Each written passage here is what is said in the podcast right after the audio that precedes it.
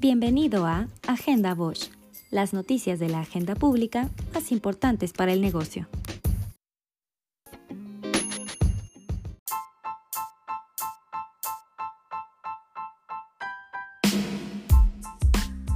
La información oportuna de comercio exterior de septiembre de 2020 indica un superávit comercial de 4.385 millones de dólares, saldo que se compara con el déficit de 152 millones de dólares obtenido en igual mes de 2019.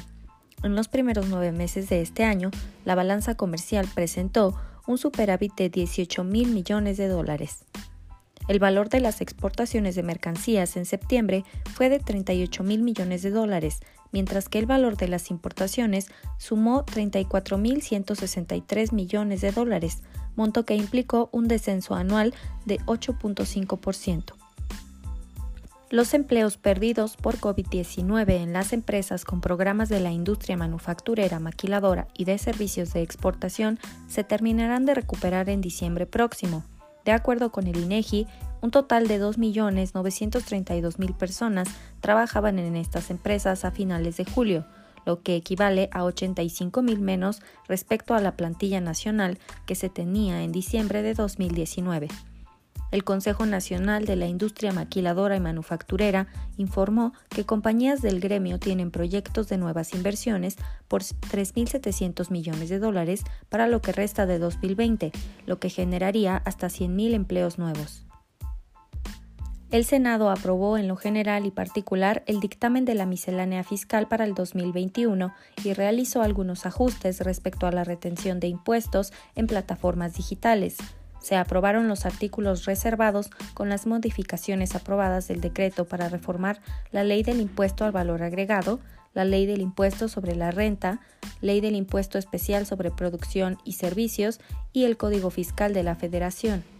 Con esta modificación, el ISR que se retiene en plataformas que venden bienes o servicios como Amazon o Mercado Libre pasó de 2.4% a 1%. La tasa en plataformas de transporte de pasajeros o comida pasó de 2.8 a 2.1%, mientras que plataformas de hospedaje fue de 4 a 5%. En el tercer trimestre del año, Petróleos Mexicanos logró revertir sus pérdidas y obtuvo utilidades netas por 1.411 millones de pesos, cifra que se compara favorablemente contra las pérdidas del tercer trimestre de 2019.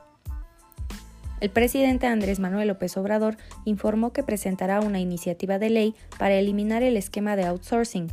Datos del INEGI detallan que en el país hay 4.6 millones de trabajadores bajo la figura de subcontratación, lo que representa el 13% de la participación en el total de ocupados.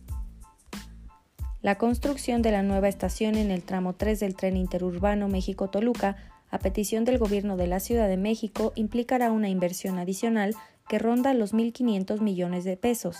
Las obras serán licitadas por la Secretaría de Comunicaciones y Transportes y se prevé que las convocatorias se publiquen entre diciembre y enero próximos. Al cierre del 29 de octubre se reportaron 912.811 casos confirmados acumulados, 30.210 contagios activos y 90.773 fallecimientos a causa de COVID-19.